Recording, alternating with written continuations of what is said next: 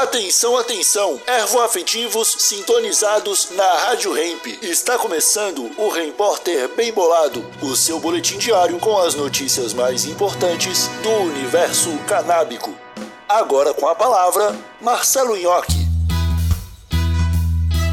Ministro Silvio Almeida defende a descriminalização das drogas para reduzir população carcerária. Oi, como vocês estão? Espero que muito bem. Direto do portal G1.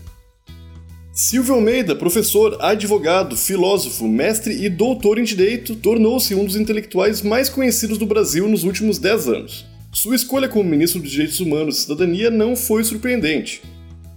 Em entrevista à BBC News Brasil, Almeida defendeu a criação de uma comissão para avaliar se o Estado brasileiro seguiu as recomendações da Comissão Nacional da Verdade, que apurou violações de direitos humanos durante a ditadura militar.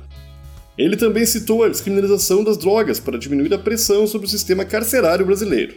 A população carcerária no Brasil é de aproximadamente 840 mil pessoas, segundo o Ministério da Justiça.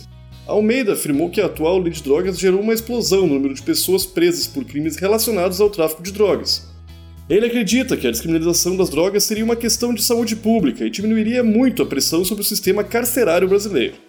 O ministro ainda afirmou que o governo trabalha para criar um estatuto para vítimas de violência que incluiria também os policiais, respondendo às críticas de que os esquerdistas defenderiam apenas os criminosos. Esse foi o seu repórter, um oferecimento bem embolado Brasil, a sua marca de utensílios canábicos. Siga no Instagram, arroba Brasil e exija bem bolado na sua tabacaria. Até amanhã!